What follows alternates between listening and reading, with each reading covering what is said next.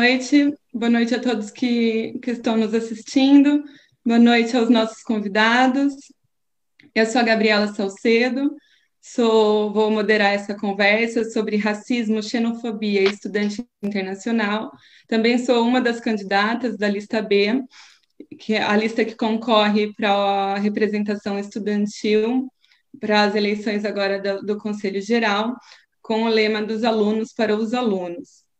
Temos aqui entre os convidados o Félix Embalissá, de Guiné-Bissau. Ele é licenciado em Sociologia e é mestrando em Crime, Diferença e Desigualdade na Universidade do Minho. Temos também a Lola Saiberdieva, de Uzbequistão, em Portugal, desde 2007, e ela é atualmente estudante de Estudos Orientais da Universidade do Minho. E temos Henrique Chaves, do Brasil em Portugal desde 2007. Ele faz parte da direção da Frente Antirracista. Primeiro, eu queria é, expor aqui a agenda da, da lista B em relação à condição do estudante internacional na Universidade do Minho. Ah, essa condição ela é, ela é vista, ela é interpretada pela lista B como uma condição problemática e que ela precisa ser transformada ela precisa ser melhorada. Para que essa transformação ocorra, a lista B ela propõe duas ações fundamentais. Intervir no Conselho Geral com essas ações fundamentais. Uma delas é a inclusão dos estudantes internacionais como beneficiários de bolsas de ação social. Atualmente, os estudantes internacionais não têm direito à bolsa de estudo, e eles também não têm direito aos complementos de alojamento, de mobilidade, entre outras coisas. Uh, e principalmente é o fim da propina. O fim da propina para todos os níveis de ensino, mestra, licenciatura, mestrado e doutorado, e para todos os estatutos de estudante. Então, para o estudante internacional e para o estudante nacional, a propina tem que acabar. Uh, e principalmente a propina, por quê? Né? Ela é um valor extremamente superior ao do, ao do estudante nacional. Por exemplo, se a gente pegar a Escola de Economia e Gestão da Universidade do Minho, uma licenciatura em Economia para um estudante nacional fica 697 euros por ano. Para um estudante internacional, fica 4.500 euros por ano. Um mestrado para um estudante nacional é 1.250 euros. Para um estudante internacional CPLP, 3.500 euros. Para um estudante internacional de outros países, 4.500 euros. Eu vou pegar o meu caso, né? Eu sou estudante de doutoramento de sociologia e fiz o, o mestrado na, na Universidade do Minho, também em sociologia, no ICS. Em 2018, quando eu entrei, era tudo igual. Então, tanto eu como o estudante nacional, pagava o mesmo valor, era 2 mil euros o mestrado, o todo, então, era mil euros anual. Né? Hoje em dia, esse valor já mudou. Então, o mestrado para o estudante nacional, hoje em dia, no ICS, é 1.250, para o internacional CPLP, 1.400, e para o internacional de outros, outros países, 2 mil euros. E aí eu fiquei curiosa para saber qual era, né, do bolo orçamentário de receita da Universidade do Minho, quanto a, a Universidade do Minho arrecadava com propina de aluno internacional e quanto que ela arrecadava com propina de aluno nacional. Eles não fazem essa, essa diferença. O bolo da receita é um bolo só, eles não falam quanto que vem de internacional e o quanto que vem de, de internacional. Mas aí, no último relatório de 2019, eu achei um trecho muito interessante que diz o seguinte: vou ler agora. A rubrica de clientes, contribuintes e utentes registrou no período de 2019 o montante de 24 milhões 69 mil e tantos euros, evidenciando uma diminuição de 3 milhões 450 mil tantos euros face ao período de 2018, decorrente essencialmente da cobrança de propinas aos alunos, bem como da diminuição do valor da propina estabelecida para o ano letivo de 2019-2020. Então, O que, que significa? Em, eles reclamam né, que eles perderam 3, mil, 3 milhões e 500 mil euros de 2018 para 2019, com a redução da propina. Né? Então, a propina por ação da Assembleia da República baixou para 697 mil euros para os alunos internacionais. Isso ocasionou uma queda da receita da universidade. No ano seguinte, ainda não tem esse, esse relatório orçamentário. A propina dos estudantes nacionais tinha de continuar a mesma. Só que, coincidentemente, houve uma subida exponencial, né, desbaratinou o valor da propina do, do estudante internacional. Uh, então, quer dizer, esses 3,5 milhões de euros que a universidade não podia mais arrecadar com o estudante nacional, ela quis tirar das costas do internacional. Então, a única coisa que a gente pode concluir é que a UMIN, a Universidade do Minho, ela faz uso de uma política discriminatória a título de angariação de receita, para cair dinheiro no bolso dela pelo suor do estudante internacional. Uh, bom, além disso, a gente sabe que a né, isso é evidentemente uma discriminação institucional promovida pela Universidade do Minho como política orçamentária da Universidade do Minho, mas a gente sabe que a discriminação que ocorre no ambiente institucional, no ambiente da universidade, no ambiente da de, do, né, do estudante internacional enquanto um, um, estrangeiro em Portugal é muito mais do que esse, né? Existem as discriminações, as eh, atos de racismo, de xenofobia que o estudante internacional pode sofrer no dia a dia dele.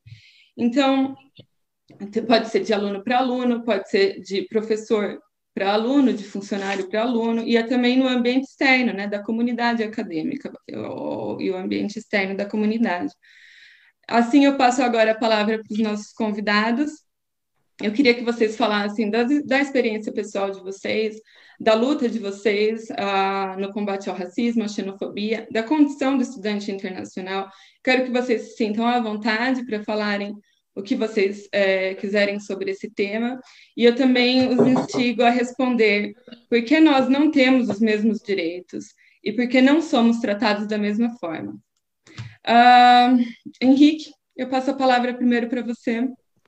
Olá, olá a todos que estão, que estão a assistir. Uh, muito obrigado pelo convite e boa sorte já agora para, para a lista B, para esta campanha e, e, sobretudo por terem esse projeto anti-propinas. Ah, quando, quando estive na, licenciatura e mestrado, sempre também bati em várias formas contra as propinas uh, aos estudantes. Na altura em que eu estava como, como estudante, uh, quando, quando o mestrado em Portugal, foi o ano que foi instituído, em 2014, as propinas para alunos internacionais, que foram que foi criado no anterior governo do, de direita, que é liderado pelo, pelo PSD e CDS, uh, Passos e Portas, uh, foi, foi criada essa propina, que serviu uh, brutalmente para diferenciar estudantes e para criar uma categoria de estudantes que não havia em Portugal. todos os estudantes que chegavam em Portugal, que eram de outros países estrangeiros, não tinham esse problema. Serviu para criar essa categoria e, claramente, para as universidades conseguirem salvaguardar financiamento através dessas propinas com os alunos internacionais.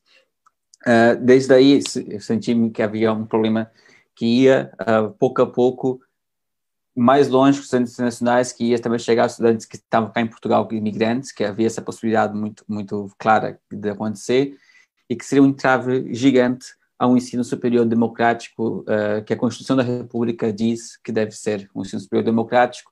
A própria Constituição tem um ponto que o ensino deve ser tendencialmente gratuito em todas as suas fases, desde o ensino básico ao ensino superior. Por isso, essas introduções de propinas, tanto a propina geral para todos os alunos portugueses uh, e tanto a propina específica para estudantes internacionais, é, um, é, uma, um, é uma, é uma estrutura, uma instituição que vai contra os princípios constitucionais portugueses, que, que diz que, que deve ser tendencialmente gratuito. O que está acontecendo é um tendenciamento mais caro, não é? Uh, ainda aqui, nos últimos 5, 10, 6 anos, as propinas para os alunos gerais têm reduzido o valor do, do seu valor geral. Uma outra questão que, que vem me preocupando é que um, essa distinção entre os alunos uh, estrangeiros e alunos portugueses uh, vai ter conotações e, e, e problemas também para, para quando o aluno estrangeiro quer ter acesso a, apoios, como estava a dizer a Gabriela há bocado, apoios sociais, mas também quando quer trabalhar na área da ciência, porque, ou seja, um dos princípios, dos princípios acadêmicos é que as pessoas que estão a fazer estudar né, nas instituições portuguesas universitárias possam fazer investigação e possam receber para essa, essa investigação que, que, está a fazer. Então é por isso que, que eu faço parte da associação, a Associação de Bolseiros de Investigação Científica, porque é uma questão que, que se vem reivindicando, que é as pessoas que fazem ciência terem qualidade e direito de trabalho quando estão a fazê-lo. E como também muitos estudantes de doutoramento são, e de mestrado são, são também bolseiros de investigação científica, há um outro problema que se coloca, que é o reconhecimento de diplomas dos alunos que vêm para Portugal e que eh, muitos deles são brasileiros, porque os estudantes brasileiros são, na maioria, neste momento, entre os estudantes internacionais, uh, mas aqui é um problema muito grande de reconhecimento de diploma uh, dos alunos que vêm de fora, esse, essa dificuldade de reconhecer diplomas coloca vários entraves logo a partida para esses alunos, que é pagarem, por exemplo, quase mil euros para reconhecer seu diploma, que já é um entrave a partida da sua entrada no ensino superior, que pode ser tanto entrave para conseguirem, uh, quando, por exemplo, alguém vem para aqui, para Portugal, com licenciatura e quer fazer mestrado, se a faculdade pedir reconhecimento de diploma, essa pessoa vai ter que pagar mil euros a partida uh, para fazer o seu mestrado. E se essa, essa pessoa quer fazer investigação quer, e quer concorrer a bolsa de investigação, doutoramento ou de mestrado, e se for necessário reconhecer o diploma, vai ter que pagar mesmo os mil euros e está em pé de desigualdade para com outros candidatos à, bolsa de doutoramento. Depois há outros entraves que ainda que maquiavélicos criados, por exemplo, pela instituição que, que concede as bolsas, que é a FCT, que é a proibição de, de investigadores, alunos que se candidatam ao doutoramento, à bolsa de investigação, uh, todos eles que não têm, não têm título de residência uh, permanente, uh, ou seja, se for um título de residência temporário, como habitual, muitos brasileiros, e como é o meu caso, entre outros imigrantes, terem, se for um título de estudante ou de trabalho temporário, não tem direito à bolsa mista, que é fazer parte da investigação fora, do, fora de Portugal, ou a bolsa no estrangeiro. Uh, a associação ABIC tem, tem se batido contra, contra esse regulamento, a Frente de Racista mostra-se muito preocupada, ou seja, faz parte das associações e consigo, então, nesse sentido, fazer alguns contatos entre as duas para que, para que essas preocupações sejam levantadas, porque se, por um lado, há entraves na, na qualificação das pessoas, também há entraves na, aprofundamento científico que essas pessoas querem fazer cá em Portugal.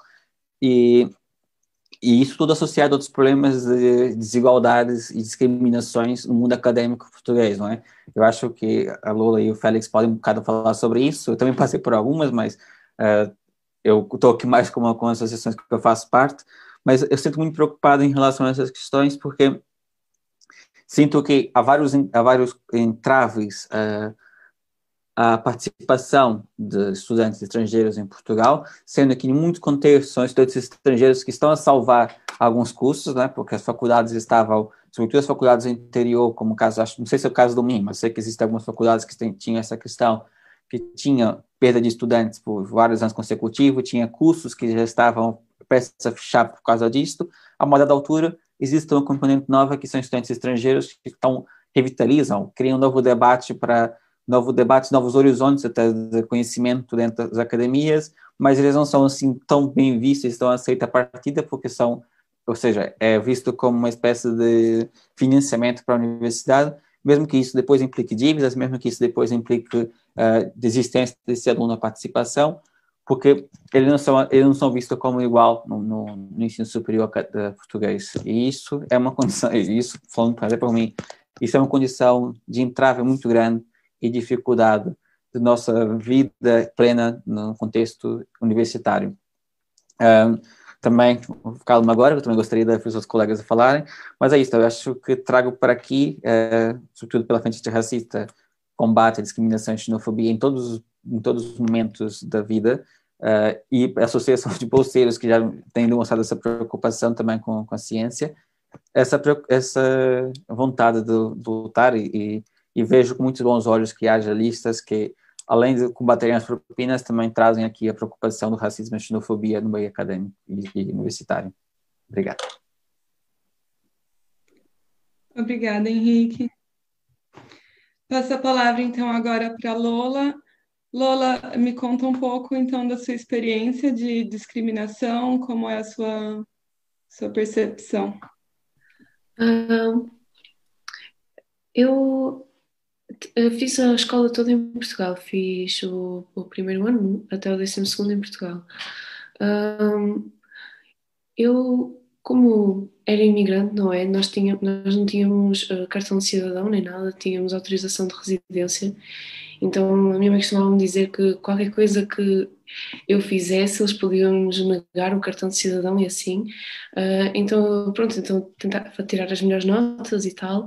Uh, e acho que muitas vezes usavam um exemplo, pronto, pode não parecer ofensivo para as outras pessoas, mas para mim era um bocado uh, à frente de todos os alunos, tipo, ah, vejam que ela ali, ela é estrangeira e mesmo assim anda aqui a estudar melhor que vocês era, era sempre um bocado desconfortável fazerem essa comparação, porque é que eu não haveria de estar, tipo, melhor que vocês, eu estou ao mesmo tempo na escola, eu estou na mesma corrida, tipo, comecei ao mesmo tempo. Uh, pronto, uh, depois no ensino secundário uh, eu tive vários comentários de professores a dizer que o meu português não era não era digno e que muitas vezes eu parecia que tirava expressões uh, brasileiras e assim, e que sinceramente muitas vezes eu copiava nos trabalhos e copiava tudo o que estava no livro. Uh, eu copiava tudo o que estava no livro e eles diziam que eu não, estava, não estava a fazer sentido com as minhas palavras e mostrava às outras pessoas e dava para perceber bem, eu não tinha, não tinha nenhum, como eles diziam, português brasileiro. Pronto. Um, Sinto que no ensino uh, sempre foi um bocado algo de chacota, tipo uh, a estrangeira que, que não percebe tanto da cultura portuguesa e assim, porque eu não tenho nenhum português na minha família, eu vim para aqui e uh, havia também várias coisas que nos ensinavam na escola e história e assim, coisas que eu não sabia, ou tipo ah, o teu avô deve saber, o meu avô não sabe, e depois as pessoas tipo, ah, mas tu, és a, tu, tu, não, tu não percebes, tu não és portuguesa, tu não, tu não, não vais conseguir, ah, tipo, aprender direito e assim. Não sei se faz sentido, mas era, pronto, foi sempre um bocado enraivecedor. Uh, quanto à minha experiência na Universidade de Minho, este é o meu só segundo semestre aqui. Uh, e muitas vezes pronto, os meus professores, como eu estou em estudos orientais, também não são portugueses, só tenho um professor português. Um, e com os professores, até agora foi bastante agradável a experiência, um, mas a, a, única coisa que me confrontei na universidade foi uma vez aluguei uma sala na biblioteca Uh, e fui com uma colega minha, e a minha colega é brasileira e eu sou uzbeque. Então eu comecei a falar com, com o senhor e disse: Pronto, tenho uma reserva, ela Cyberdiva. E uh, ele, ele perguntou logo se eu estava numa residência ou se era aluna, uh, aluna internacional. Eu não, sou portuguesa. E ele deixou completamente falar comigo, não perguntou a reserva nem nada, não perguntou o número, começou só a falar com a outra colega, com a minha colega, e depois quando ela disse o nome dela, uh, ele disse, ah pois, o teu nome é, já é mais familiar, o teu nome já é caseiro, não é como o nome da, da tua amiga ali. E não falava comigo, tipo, invalidava-me completamente, se eu dissesse qualquer coisa sobre a mesa, sobre o que é que eu tentei fazer, sobre o meu nome, o número da aluna, ele não queria saber. Pronto, foi... Vai ver, ele achou que você não falava português. Pois, mas, mas eu estava a falar português com ele. Por exemplo, também acontece no médico. Uh, eu vou com a minha mãe ao médico, a minha mãe é enfermeira. Uh, eu vou com a minha mãe ao médico e o médico fala sempre para mim. Não, não, não fala, nunca fala para a minha mãe. Uh, depois, a mãe da conversa é que diz: Ah, a senhora fala português? Nem, pronto, quando eu era menor, principalmente, eu tinha tipo 8, 9 anos, ia para o médico e o médico tinha que me explicar a mim primeiro e depois a minha mãe tinha que se humilhar e dizer: Não, não, eu também falo português, também podem falar para mim. São assim algumas, não sei se. Tenho a certeza que vocês também têm estas experiências horríveis, um, são sempre um bocado traumatizantes. É, enquanto brasileira, né, é a questão do, do português de Portugal, que é o português correto, assim, né, desde a, na sala de aula, com os colegas, com, com no convívio normal, assim, né, É sempre um, um, uma marca, assim, né? Parece que tem que mar sempre marcar a sua posição, assim, né? Eu tenho uma amiga que nós no 12 ano, ela veio do Brasil no primeiro período, uh, e ela escreveu, acho que foi rapariga, rapariga ou menina ou moça ou assim no teste, uh, e o professor foi lá marcar na competição a dizer que isto não é português de Portugal, que ela não, não pode escrever assim numa avaliação que ele está em Portugal tem que escrever português daqui.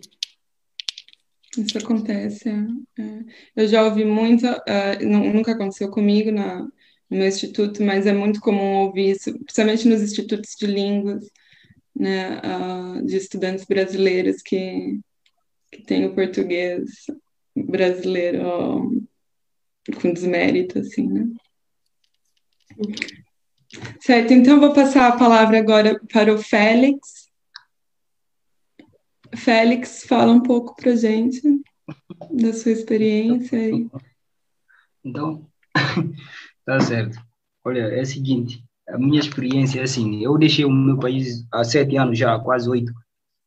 Em 2014 eu fui para o Brasil e para fazer o curso de licenciatura. Primeiramente eu fiz a graduação em bacharel, fiz bacharel humanidade, depois eu fiz a licenciatura em sociologia de lá eu deixei, eu decidi deixar o Brasil para vir estudar aqui em Portugal, para crescer mais na, no que diz respeito à academia. Então, eu encontrei, eu estava a pesquisar um dia, eu pesquisei o Minho, eu vi que é uma universidade pública, eu disse, não, eu vou ali para ver como que vai ser. Então, eu decidi e consegui. Logo, eu passei na, na, logo na primeira fase de candidatura. Após da, Após dessa fase, me mandaram carta de aceite eu fui ali na embaixada para dar entrada, a fim de conseguir o visto. Mas demorou, o visto demorou um ano e pouco. Então, depois, quando eu peguei o visto, eu decidi vir para cá. Cheguei. A primeira, a primeira coisa que eu fiz, eu decidi procurar saber como como é que eu posso me para regulamentar a minha situação. Eu falei com o coordenador, com o coordenador do curso, marquei, pedi para marcar uma reunião com ele, ele me disse que não. E não, não, eu pedi para encontrar com ele, ele disse que não, nessa época de pandemia se dá, a gente pode marcar uma chamada. Então, dado isso, eu não fiquei aqui preso, eu, eu decidi em falar, falar com a moça da, a moça que, que cuida da, da situação das pessoas, dos estudantes internacionais, que é Margarida. Ela, ela me orientou de, de melhor forma eu decidi recorrer atrás de, das dívidas da propina que eu tinha antes, que era 2019 e 2020. Então, ela, ela me explicou como são as situações, quais são as, os requerimentos que eu posso fazer com alguns documentos. Eu fiz isso, entreguei desde dezembro. Olha, imaginando só, desde dezembro de então, nem houve nenhum impacto. Eles não me disseram nada, disseram que ainda não tem, não tem resposta para mim. Olha, eu estou nesse semestre, não estou a estudar já estou aqui, apesar que o, coordenador me mandou alguns e falou com alguns professores e que é o líder da turma, né? Ela me manda links para assistir a mas eu não estou não estou matriculado. E agora eu, eu decidi pegar uma disciplina pelo menos, porque senão eu não vou não vou poder ficar aqui. E não vou poder ficar aqui no alojamento. Porque disseram que alojamento é para os estudantes ou, ou para os matriculados. Então, eu estou passando por isso. E até então a universidade não tem nenhuma resposta para me dizer, dizendo não, porque está ali, no, no, que diz respeito na administração de propina, tem uma cláusula que diz justo impedimento. Eu fiz esse justo impedimento, mas tem então, só para uma resolução, não tem nenhuma eh, resolução até então. Olha, eu vou te dizer uma coisa, eu saí de, do Brasil, eu vi, eu estudei ali, eu passei todo esse tempo ali. A universidade eu não pagava, certo? E eu recebia para estudar eu cheguei aqui para encontrar esse fluxo de pagamento de propina, o alojamento, é muita coisa. Entendeu? Apesar que eu já sabia disso, mas mesmo sabendo, mas eu sou humano, eu preciso crescer mais. Então, por isso eu vim aqui para procurar isso. Então, mas como a universidade não estão resolvendo isso, a minha situação está muito bem mais pesada. E pegando tudo que eu estou passando agora, eu acho que muitas pessoas estão passando por isso. Mas às vezes ninguém sabe a instituição está em cima de nós, nós estamos aqui só a, a como se diz, estamos aqui a cumprir as ordens, porque isso que estamos a fazer. Félix, eu não percebi direito. Então, Você está na residência, só que a universidade está querendo te tirar da residência, é isso? Então, é isso. Me disseram que se não me matricular, eu não posso ficar aqui, porque aqui é para os estudantes matriculados. Então, se, eu, como eu posso me matricular? Eu não, disseram que eu não posso matricular, eu tenho que pagar a dívida do ano passado. É, é, isso, é uma bola de neve. É. Isso, isso deveria, eu acho que como essa luta que vocês estão fazendo, e nós estamos fazendo, é importante, devemos levar isso em consideração, porque normalmente muitos africanos ou muitos estudantes internacionais já estão desistindo por isso. Por exemplo, tendo já dívida, se você iniciar, e eles não levam em consideração de que o euro é mais pesado em relação às moedas que a gente tem nos nossos países. Já pensou, por exemplo, no que diz respeito aos reais e o, o, o, e o, e o como se diz, euro? Para pagar aqui só uma propina, por exemplo, digamos, 600 e tal, é quase 600 e pouco, quase 700, 700 reais. Quem vai pagar isso por, por mês? E o alojamento?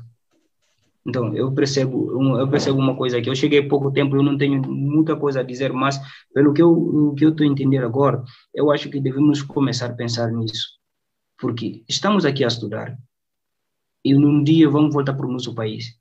Se voltamos, vão ter, eu acho que Portugal e os nossos países, principalmente esses países que eram ex-colônias de Portugal, esses países, Portugal vão precisar mais desses países num dia. Eu sei disso e também nós estamos aqui, estamos aqui à procura do conhecimento.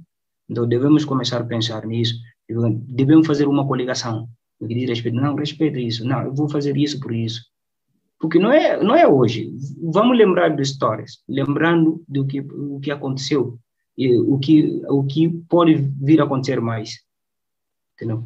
eu acho que no que diz respeito a esse assunto, devemos conversar isso para saber os valores da propina e levando em consideração dos, dos países dos países africanos, dos países mesmo da América Latina, depende, porque moeda, euro está no quase segundo moeda mais pesada do mundo. Esses outros países não têm esse, né, esse peso. Imaginando, quem trabalha no Brasil ganhando o quê? Mil e pouco, e pode mandar o seu filho aqui a estudar e pagando esses, esses esses valores que uh, que está em cima da média, eu digo, é bem complicado, entendeu? E aí eu penso que, e também devemos começar logo a pensar que a instituição, por exemplo, a universidade deve começar a conversar com a, o CEF, porque essa demora do visto, isso é bem complicado. Por exemplo, eu demorei um ano só na espera do visto. Culpa não, eu não tenho culpa disso, mas agora eu estou pagando por isso. Olha como são as coisas. Então, eu agradeço mais e para já eu, eu, eu paro aqui. Eu agradeço essa, essa oportunidade de conversar aqui ou desabafar com alguém, né? ou com vocês, porque é interessante. E isso está me machucando muito, porque eu, eu, eu deito aqui para dormir, não consigo, porque eu venho aqui, pelo menos para, no que diz, eu, quando eu te falei logo no início, eu preciso de um trabalho, pelo menos para poder segurar aqui e já vivi no Brasil há muitos anos e quem cuidava de mim lá é o governo federal, digamos. Então, agora estando aqui e, e sem ter como condições de, de enfrentar como se, faculdade, e aqui não tem bolsas, porque eu vi ação social, e quando eu vi gabinete de ação social, eu pensava que iria ser como uh, o Brasil, entendeu? Onde você pode recorrer para explicar o que você está sentindo, ou não outra parte do mundo, digamos, mas aqui Nara disse, eu não vi nada e pergunto os, os meninos que aqui estão, ninguém sabe explicar nada. Então você acaba ficar sem ter voz, sem falar nada.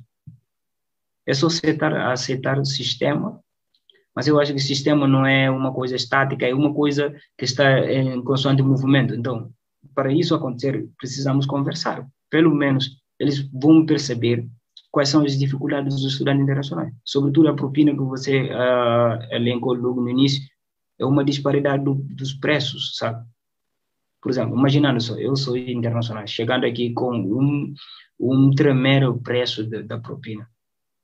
E aí como eu posso arcar com isso e arcar com a minha despesa uh, di, diária? É bem complicado. Tá bom, eu agradeço mais uma vez pela oportunidade Estamos aqui nessa. Tá Obrigada certo. de compartilhar com a gente, Félix. Tá eu queria, é, aproveitando tudo que a gente já, já conversou aqui, que vocês expuseram, é que eu já ouvi várias vezes, eu acredito que vocês também, está sempre na, na mídia, quando tem alguma polêmica em relação ao racismo, de que Portugal não é um país racista, de que não há racismo em Portugal. E, e aí eu queria a partir dessa conversa que a gente teve, o que, que vocês uh, pensam, assim, né, no sentido, esse comportamento, né, que a universidade, a universidade tem, comportamento, não sei, essa política, diríamos assim, discriminatória da universidade, da universidade, enquanto instituição, o quanto que isso não pode já ser visto como uma manifestação racista, né? Porque a gente vê isso como uma discriminação para cobrar propina, né? Mas será que isso também não é um ato racista, né? Não é uma, uma marca de um racismo do país? Eu queria deixar agora essa pergunta para vocês. Posso começar? Eu acho que sim. acho que Portugal é, é assim. Quando alguém coloca essa questão, não é? Quando as pessoas colocam, quando quem diz essa frase que Portugal não é um país racista, normalmente é um racista, né? essa, essa é a primeira questão. Porque, ou seja, quer escamotear qualquer coisa, quer esconder qualquer coisa debaixo do tapete que, que nós sabemos a partir daqui pode ser uma questão racista.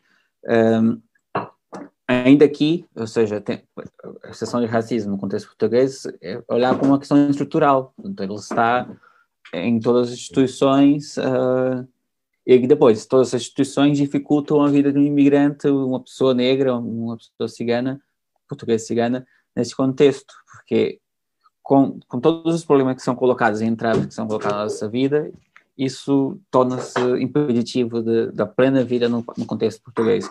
E nesse sentido, todos, o que eu sinto foi, quando entrei no ensino superior português, entrei em 2000, 2011, na minha turma não tinha, eu tinha dois alunos brasileiros eu também, como, como a Lola, fiz o, o ensino secundário em Portugal e, e ensino superior e superior e mestrado em Portugal.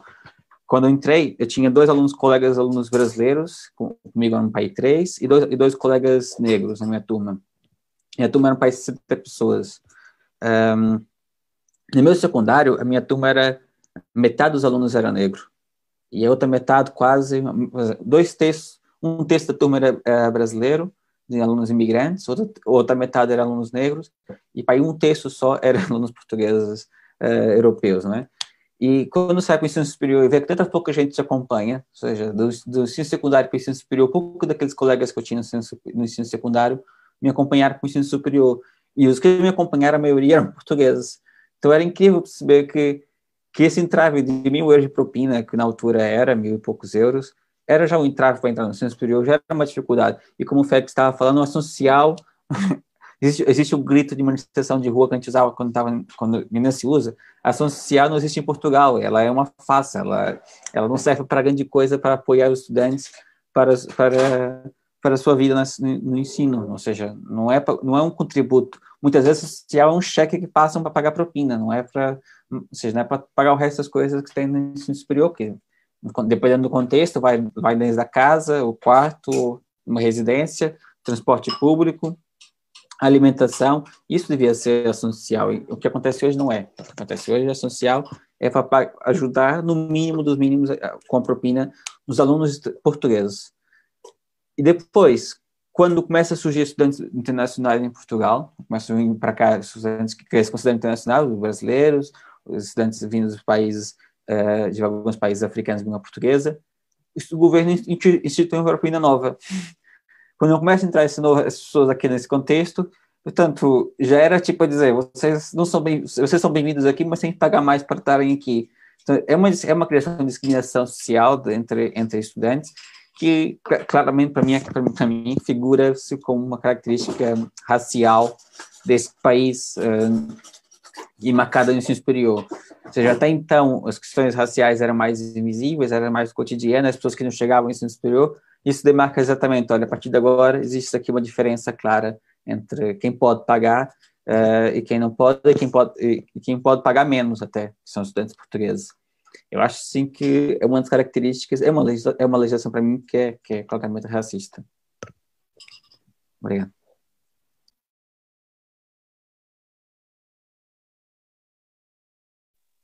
Alguém quer fazer algum outro comentário sobre isso? Eu. Passa, Félix. Tá bom, tá bom. Olha só, não sei se é, eu posso generalizar tudo, porque quando, quando a pessoa fala que não existe racismo em Portugal, eu nego isso.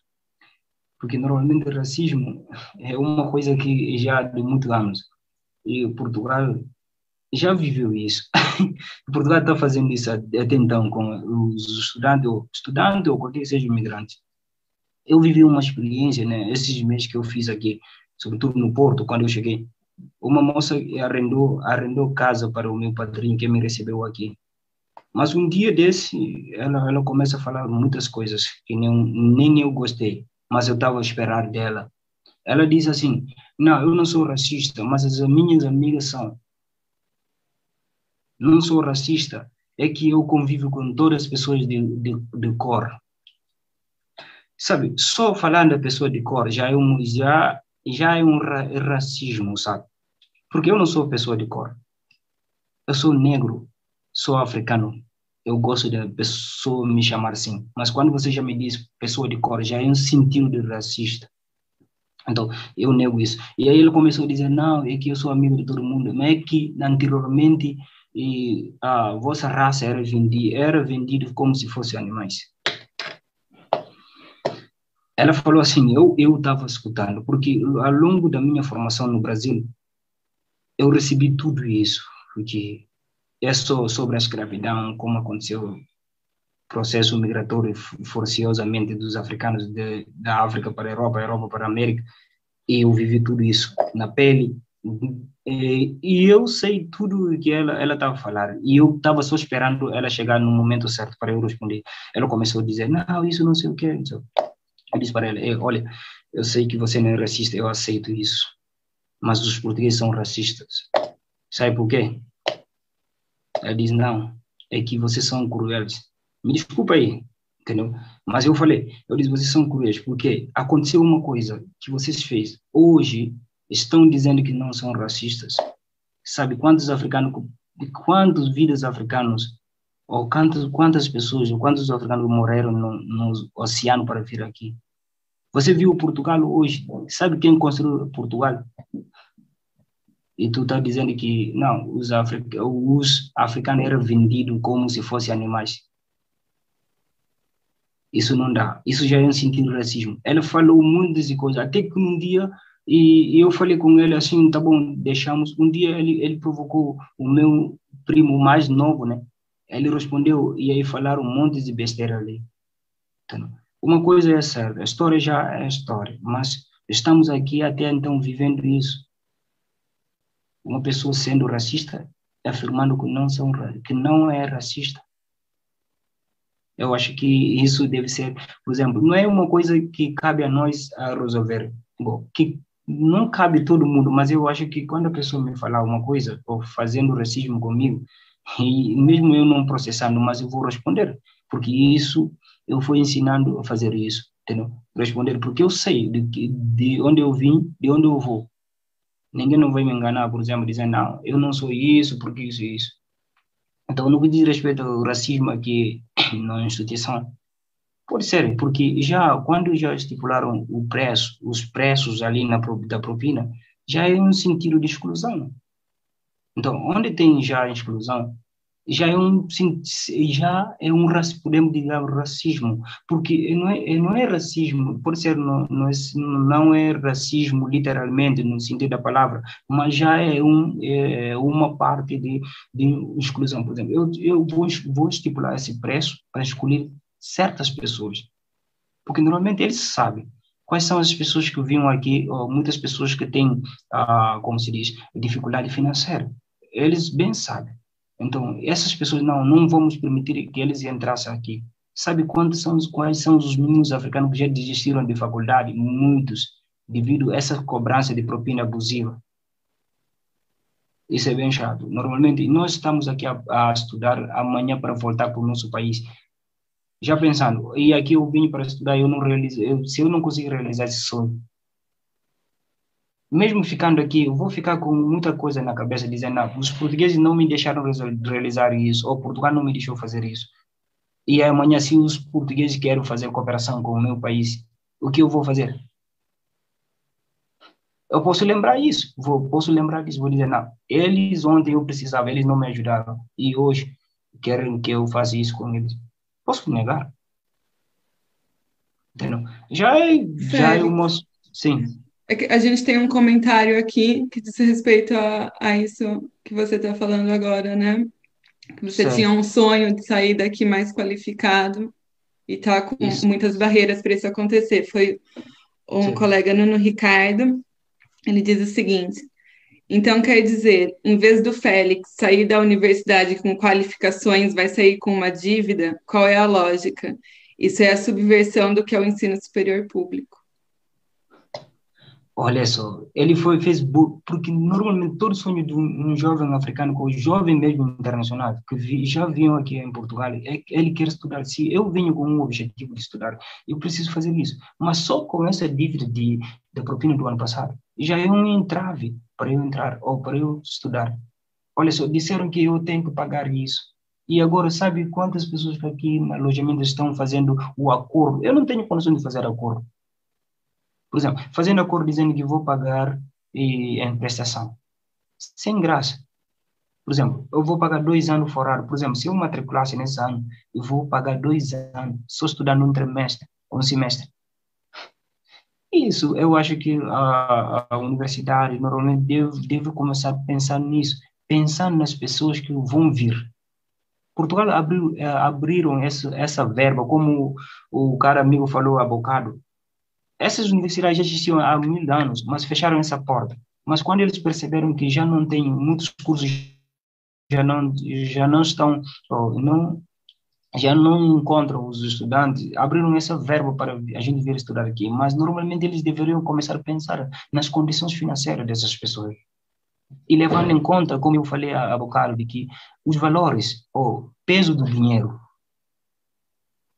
Entendeu? Olha, se eu estou aqui em Portugal trabalhando bem, eh, se eu estou aqui trabalhando, eu posso manter alguém no Brasil para estudar, certo? Porque tem diferença de dinheiro. Mas caso contrário, o meu pai está no Brasil para me mandar dinheiro aqui, como eu posso estudar?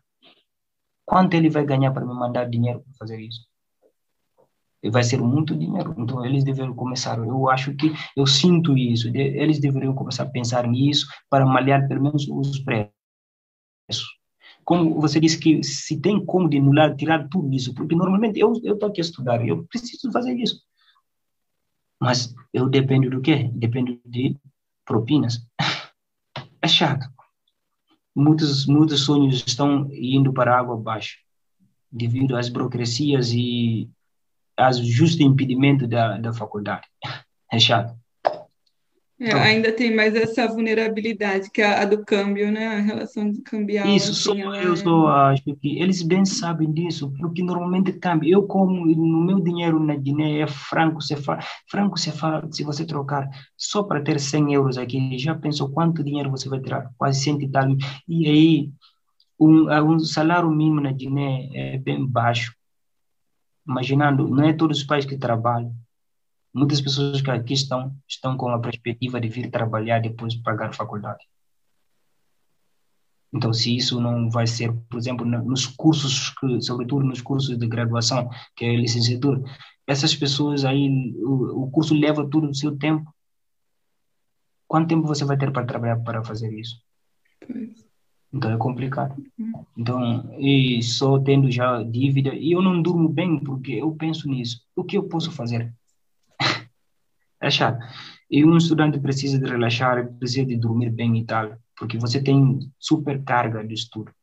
Mas caso, caso, por exemplo, você tem preocupação e tem muita coisa, e vai saber amanhã, não, e eu estou aqui, eu estou aqui, não estou bem, porque eu estou a pensar, e por chegar aqui dizendo, você não não não está matriculado, vai sair daqui. Como me disseram, era, eh, me deram prazo quase no, para final do mês, mês passado. É bem chato. Mas fazer o que vocês estão aqui a lutar, por exemplo, nessa direção. Interessante, levando preocupação dos estudantes internacionais, ou nacionais mesmo, depende, depende do estudante, porque os estudantes não têm culpa disso. Os que têm culpa é a instituição. Então, a instituição, instituição é uma máquina, deve, precisa da monitoração. Por exemplo, devemos monitorá-lo também como eles estão fazendo conosco. E como eu fui estudar no Brasil, eu vi o movimento ali, é um movimento bem grande, porque lá ninguém deixa nada barato. Às vezes, é, essas coisas devem ser discutidas todos os dias, com a luta, porque sem a luta não vai existir a liberdade. Já pensou, olha só, o colonialismo durou quatro séculos.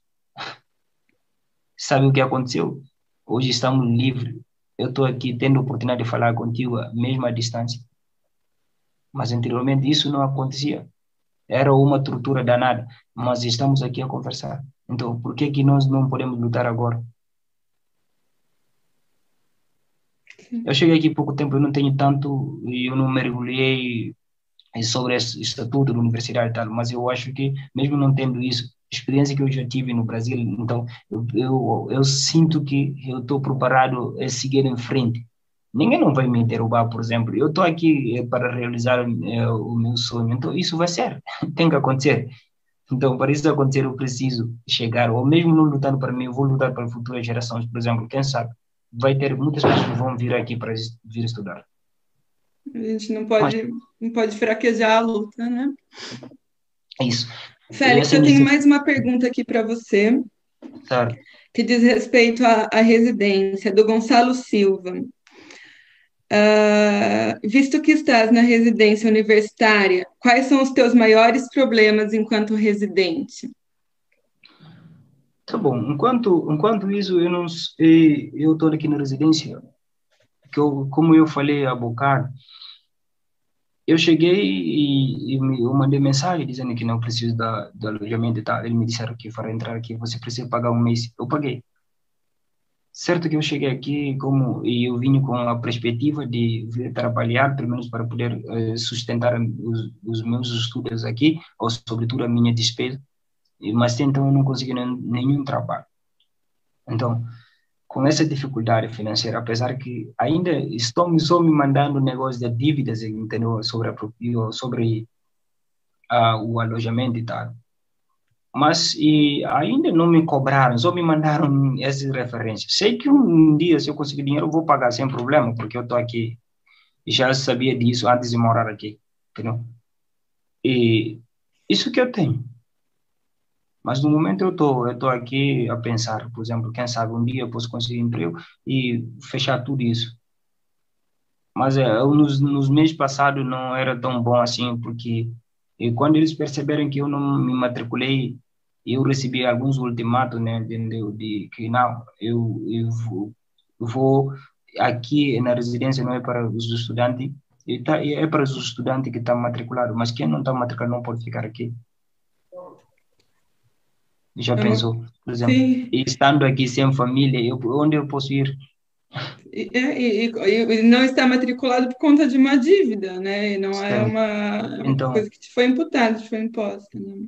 Isso, isso aconteceu por causa de uma dívida. Então, essa dívida. Não tem como superar sabem, aquilo, né? Tipo... Que eles bem sabem que eu não estudei certo, mas eles colocaram isso ali porque eu tinha uma vaga. Mas eu não sou culpado por isso. Eu me candidatei com o intuito de vir estudar. Se eu for o CEF, eu iria estar aqui, porque, porque o CEF não me autorizou o visto. Eu não tenho como de chegar aqui. Se é um visto de entrar, não. Olha só, eu fiz grandes lutas, por exemplo, para conseguir esse visto. O visto fez um ano que eu fiz.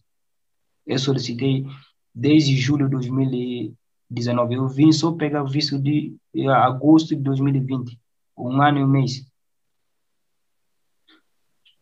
isso já é outra coisa, sabe? Então, tudo isso vai, vai, vai em vão, porque normalmente se eu não pagar, eu não vou estudar. E também vai Sim, ficar nessa condição de, né, eu, sem ter muito eu, bem onde morar e... É bem chato. Então, essas coisas devem ser conversado e para ver, porque eu tenho um sonho para realizar e eu acho que todo mundo tem. Se você vai ser impedido por causa disso, a vida não é, não é tão fácil como eu já sabia que não é fácil, mas eu acho que muitas coisas devem ser conversadas também para ver se vai ter alguma solução. Olha, agora eu tenho uma pergunta aqui para o Henrique. Henrique, então te perguntam: como é que organizam a vossa luta contra o racismo e como é que os estudantes podem promover valores como a inclusão e a igualdade contra o racismo, fascismo e o preconceito associado? A pergunta foi do nosso colega Helder Matos. Obrigado pela pergunta.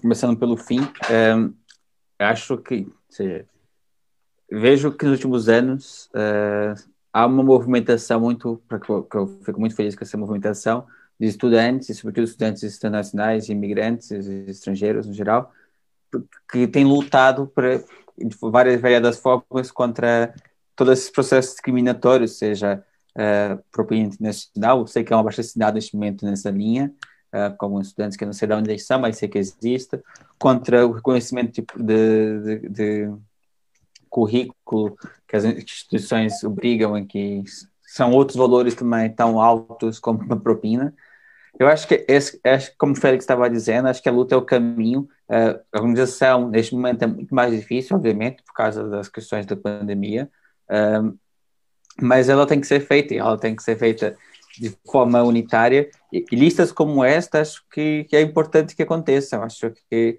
ter listas para a Associação de Estudantes, posteriormente a Associação, de Estudantes, com esta preocupação em particular, tornam a representatividade dos alunos muito mais efetiva, porque assim os estudantes têm um espaço onde podem dialogar e combater diretamente direções de faculdades e universidades que, compactuam com essas políticas e, e delas tiram proveito, né?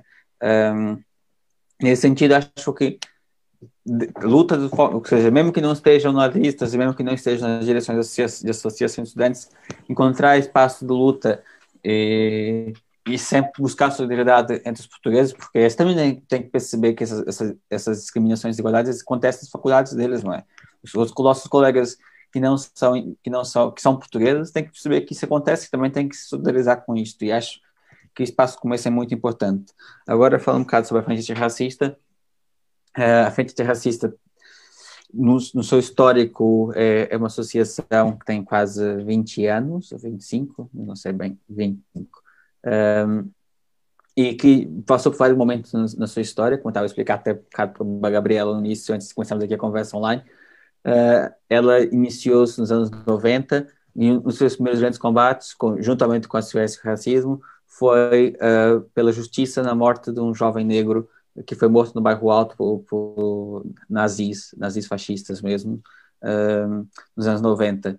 Esses, vários desses nazis foram julgados e condenados, Uh, vários deles já foram soltos, entretanto, e, entretanto, a associação teve vários momentos específicos. Neste momento em particular, não é, não é o momento mais feliz da associação, ou seja, não tem uma atividade tão presente na vida portuguesa. E neste momento que nós encontramos agora para se restabelecer contatos, criar novas, criar novas parcerias e novos projetos com a Associação de Estudantes Futuras, por exemplo, se vocês ganharem, nós estaremos muito disponíveis no futuro para conversarmos novamente e talvez aí caia uma parceria trabalho em conjunto com a Associação de Estudantes Futura. Uh, não sei se a Associação de Estudantes então, se candidatar. É, nesse caso é para Conselho Geral, né? Ah, okay. Então ainda Sim. tem a possibilidade de propor moções, estando dentro, né, de agir institucionalmente pela, pela luta. Uhum. Sim, mas é isto. Estamos disponíveis para esse, para esse processo. Também estamos disponíveis para qualquer momento de, de, de, de solidariedade, de explicação de algumas legislações o que nós temos feito muito no último tempo é acompanhar esse processo legislativo, porque é muita coisa que tem vindo surgir e há muitas alterações, e como a vida do imigrante em Portugal, em particular dos imigrantes agora, cheia de burocracias específicas, então compreender esse marinhado de burocracias específicas é também um papel que temos de desempenhar e coloca-se em causa, em particular, a questão das burocracias todas e, e dificuldades, no caso, estudantes internacionais e estudantes estrangeiros no ensino, no ensino português. Isso. Obrigada. Obrigada. Um, eu tenho alguns comentários aqui, eu vou ler para vocês. Lola, é, não sei se você quer fazer algum tipo de comentário ainda. Uh, acho que não, podes ler os comentários. Então, vou ler aqui os comentários. Um, recebemos muitos comentários, parece que o debate está tá sendo bom ali para quem está assistindo a gente também. Um, então, começando aqui, da Thaís Canezin, vou ler alguns só. Uh, ela diz o seguinte: as instituições mandam a gente para 300 lugares diferentes para resolver as situações, e na verdade estão nos enrolando, entre elas o próprio serviço social. Verdade. Carlos Hartmann. O processo de educação tornou-se cada vez mais uma mercadoria, uma forma de acumulação. A Sarah Marx. É uma forma de dificultar o acesso à educação a alunos de fato. Só o fato de haver distinção entre estudantes e estudantes internacionais já é uma forma de discriminação. Nuno de novo. Já repararam que quando se fala em propina, tudo se torna uma questão de dinheiro e simplesmente não se fala em ciência? E por último, mais uma do Carlos Hartmann. A fala do Félix exemplifica que o racismo não é uma questão apenas subjetiva, de um sujeito ser racista, mas uma questão estrutural. A nossa sociedade estruturou-se em cima do racismo, a ideologia oficial do colonialismo. Não há capitalismo sem colonialismo. Não sei se vocês então gostariam de fazer algum comentário aqui sobre os comentários, e então podemos depois finalizar o, o debate. Félix? E acredito que o Félix travou ali. Henrique Lola. Acho que esse último comentário é muito bom, não é? Não é capitalismo é, sem racismo. É, e, é, e, acho que essas instituições universitárias portuguesas estão, estão vincadas nisso. São instituições, porque, como o Carlos Ashman estava nos, nos, comentários colocou, elas são mercantilizadas, não é? E, e nós não somos vistos como alunos, como pessoas que vão contribuir para o debate, para, para a discussão, somos vistos como, como clientes. E essa, essa, essa visão neoliberal eh, retorcida do ensino português, do ensino superior português, coloca-nos um, um, difícil, um difícil problema de nos encontrar nosso lugar dentro, de, dentro do espaço acadêmico. Nosso lugar não é deixa, passa de ser deixa de ser de estudante para ser de cliente, deixa de ser investigador para ser cliente. Então estamos a pagar um serviço, não estamos a contribuir para o conhecimento que é produzido num país, porque como estava dizendo o Félix também, o que nossa, nossa contribuição no ensino superior é mais do que presença nas aulas, é mais do que pagar propinas, é construir conhecimento científico de qualidade, os debates acadêmico alargado com novas visões. Nós estamos a trazer um contributo novo para o ensino português, é, que é deslegitimado, atacado, criticado, é, distanciado, apagado, ou seja, esses processos todos de limpeza, nosso contributo e nosso combate para estar presente dentro da academia é, que marca esse momento em, em que as, as, faculdades e universidades são meros uh, cobradores de propinas e nós somos meros clientes. Acho que temos que ultrapassar isso e sermos mais do que clientes, sermos alunos e construir em, em luta o ensino superior que temos direito. Obrigado. Obrigada. Félix, deseja fazer algum comentário? Tá bom, eu vou fazer um pouco de comentário. Eu, eu, eu, eu parto de um princípio de que dividir para reinar. A instituição dividiu, dividiu os estudantes, eu digo. Porque normalmente quando já tem a divisão de internacional e nacional, já é, já é divisão. Então, normalmente, internacional, de, internacional e nacional, por que, que eles não falam os alunos do Minho?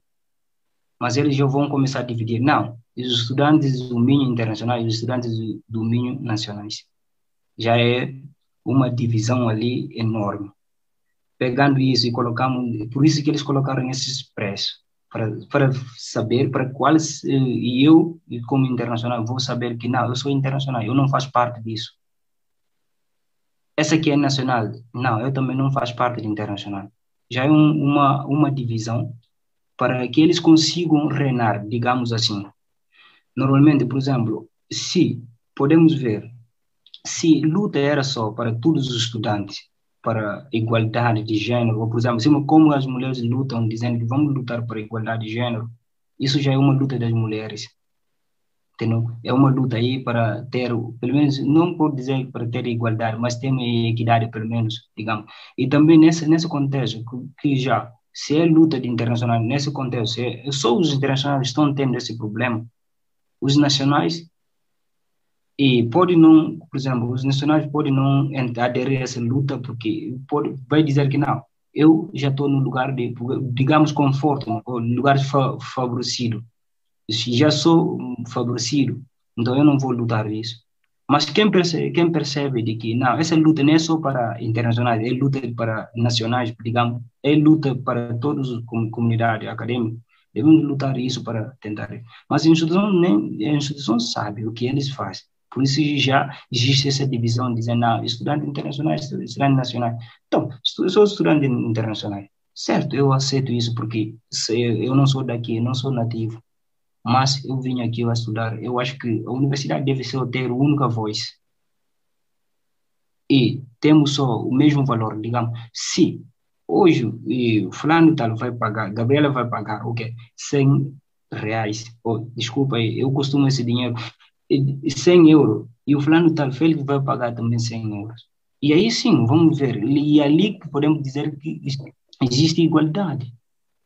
Mas eu acho que já, já dividiram isso, dizendo esse valor é para tal, isso é para o outro. É, isso é bem, é bem complicado. Eu acho que estamos ainda sendo colonizados mentalmente, digamos.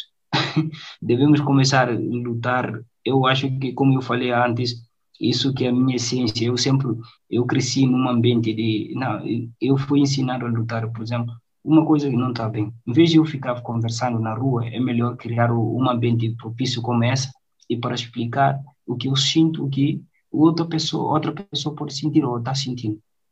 Entendeu? Com a luta, tudo se resolve. Sem lutar, não existe graça. Entendeu? lutar numa para que eles a instituição percebam que não existem as pessoas que aqui estão estão passando com isso isso porque normalmente se se não está na pele da, dessas mesmas pessoas da instituição a instituição não vai saber eles mesmo sabendo vai fingir que nada isso está acontecendo por exemplo, se eu tenho medo de expor, de expor os meus problemas aqui e você também tem medo de fazer isso, quem vai fazer isso para nós? Então, devemos começar a pensar, dizendo, não, eu, hoje eu sou favorecido, amanhã posso não ser. Ou, mesmo não, mesmo não ser, eu acho que mesmo sendo favorecido, eu digo favorecido, não é que não, no sentido, no sentido completo, não, porque pagando já propinas, isso, não, isso já não é conforto, não, porque mesmo sendo um euro, já é um dinheiro para pagar. E aí você vai estudar aqui pagando, depois para procurar emprego, fazer o quê? Depois do curso, quem vai te dar emprego? Tu vai procurar emprego. Caso contrário, você conseguir tá, você vai recuperar, pode recuperar o dinheiro que você gastou. Mas se você não conseguir emprego, quem vai garantir isso? Tu está só estudar para amanhã ir procurar emprego. E eles deveriam começar a pensar, vamos dar a escola para as pessoas estudarem. Após isso, quem tem a consciência, ou toda pessoa tem consciência, por exemplo, se eu conseguir um trabalho, eu posso trabalhar, eu posso contribuir para o governo ou para o país mesmo. Ou mesmo eu não contribuindo aqui, porque eu não sou daqui, digamos, eu posso ir voltar para o meu país, vou dar o meu contributo. E aí sim, um dia eu posso, eu posso levar, vou levar tudo isso em consideração. Não, o fulano também me ajudou ontem. Hoje eu também preciso ajudar. Bom, Tá bom, muito obrigado mais uma vez. Estamos juntos. Estamos juntos nessa luta, Félix. Esse aqui, vamos vencer. E todo mundo que que estiver ouvindo a gente, os estudantes internacionais, estejamos juntos nessa luta, a luta contra a propina, pela igualdade de direitos dentro da universidade. Bom, eu não sei se alguém quer falar mais alguma coisa, senão eu vou falar as últimas palavras aqui para finalizar a conversa. Então, dou prosseguimento. Uh, enfim, é, o que eu queria dizer é isso mesmo, nesse sentido de luta organizada, a luta continua. A gente está agora em que, enquanto lista B, né, dos alunos para os alunos, a lista B funciona para essas eleições do Conselho Geral, eleito ou não eleito, a luta vai continuar, dos alunos para os alunos vai continuar. Estaremos todos os dias na universidade travando essa luta. A gente não para enquanto ela não estiver ganha. A gente tem que acabar com a propina, com a propina de todos os estudantes nacionais e internacionais, com a discriminação institucional da Universidade do Minho, com a política de endividamento da Universidade do Minho. Uh, lutamos por esses direitos iguais, por uma Alminho solidária, por uma Alminho universal. Pedimos, então, que entre em contato com a gente agora. A gente está nesse momento uh, virtual, né, com o momento de confinamento. No nosso dia a dia, com eleição, sem eleição, estaremos na Universidade do Minho, fisicamente na Universidade do Minho, o ano todo, e, e vamos travar essa luta juntos para além dos ambientes institucionais. Uh, além de tudo, somos a enquanto lista, né, enquanto luta institucionalizada, é muito importante estarmos presentes no Conselho Geral. Somos a única lista que defendemos o fim da propina para todos os estudantes, né, independente de seu estatuto internacional ou nacional, independente do nível de ensino, se é licenciatura, se é mestrado ou doutoramento, nenhum aluno tem que pagar para estudar, se ele não, né, a não ser que seja um desejo dele é, trabalhar para estudar, a não ser que seja um desejo dele, não tem que ser obrigado, ele não tem que entrar num processo de precarização que a propina faz, faz acontecer. Uh, então, somos também a única lista que é contrária a essa cobrança discriminatória que a, que a Universidade do Minho realiza, que acentua as vulnerabilidades que só nós sabemos, enquanto estrangeiros, o quanto estamos vulneráveis num país estrangeiro, enquanto estamos vulneráveis em Portugal, e o quanto que a propina, ainda mais a propina elevada do aluno internacional, ela acentua essa vulnerabilidade. Enfim, eu quero terminar falando ainda de um, de um filósofo indiano chamado Avishai Margalit. Esse filósofo ele procura definir o que é uma sociedade decente. E diz ele que uma sociedade decente é uma sociedade que não humilha os outros. Então, eu, cidadão, não humilho outro cidadão. E, sobretudo, as instituições de uma sociedade decente não humilha aqueles que estão sob o jugo da sua autoridade. Então, acho que ao fim e ao cabo, esse é o nosso norte, é isso que a gente quer. A gente quer uma universidade, uma universidade do Minho que não humilhe os seus alunos, que não nos discrimine, que não nos humilhe. E encerro aqui, agradeço a todos vocês a participação, de ter aceitado o nosso convite, de ter feito esse debate com a gente, e agradeço os, os nossos ouvintes. Até logo. Obrigado. Let's go.